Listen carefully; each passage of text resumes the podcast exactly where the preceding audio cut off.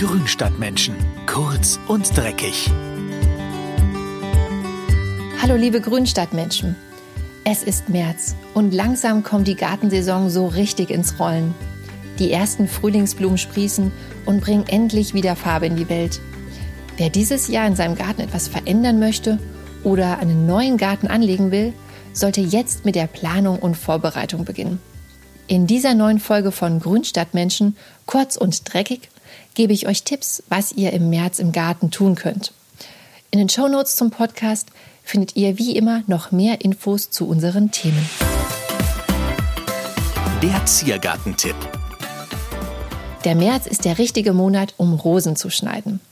Wer sich beim Zeitpunkt immer nicht ganz sicher ist, kann sich ganz einfach an den Forsythien orientieren. Denn wenn die schönen gelben Blütensträucher in den Vorgärten blühen, dann kann an den Rosen die Schere angesetzt werden.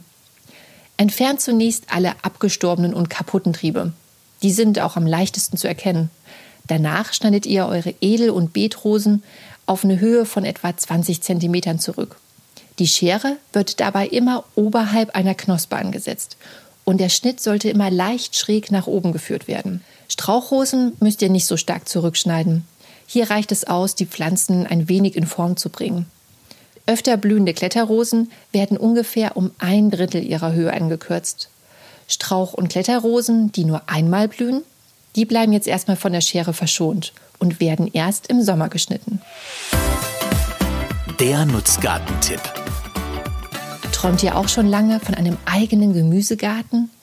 Dann ist jetzt im Frühjahr der richtige Zeitpunkt, dieses Vorhaben zu planen. Wählt für euren Gemüsegarten einen sehr sonnigen Platz und macht euch mit Papier und Stift vorneweg einen Plan. Hier solltet ihr alle Beetflächen einzeichnen, die zur Verfügung stehen. Mein Tipp? Gemüsebeete sollten nicht breiter als 120 cm sein, weil man sonst nämlich zum Jäten und Ernten nicht mehr überall hinkommt, außer man hat sehr, sehr lange Arme. Und macht euch Gedanken, wie die Wege durch den Gemüsegarten verlaufen sollen und prüft, wo der Wasseranschluss liegt. Ach ja, Sollen die Gemüsepflanzen eher im Beet am Boden oder doch in Hochbeetkästen wachsen? Es gibt ja so viele Möglichkeiten. Am Ende legt ihr dann noch fest, was in den jeweiligen Beeten wachsen soll. Zum Beispiel Erbsen, Möhren, Kartoffeln, Salat und Kräuter oder was euer Herz sonst noch begehrt. Ja, und mit diesem genauen Plan in der Tasche kann mit der Umsetzung schon fast nichts mehr schiefgehen. Der Deko-Tipp.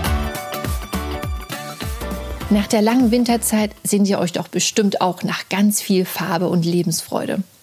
Mit einem bunten Blumenstrauß bekommt man zwar die Farbe, doch leider hält die Schönheit nicht allzu lange.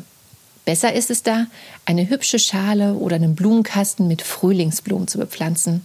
Das geht schnell und sorgt viele Wochen lang für gute Laune auf Terrasse, Balkon oder auch am Hauseingang. Zwiebelblumen wie Narzissen, Krokusse, niedrige Tulpen und Hyazinthen wachsen nämlich auch im Topf und sorgen mit ihren bunten Farben für Frühlingsstimmung.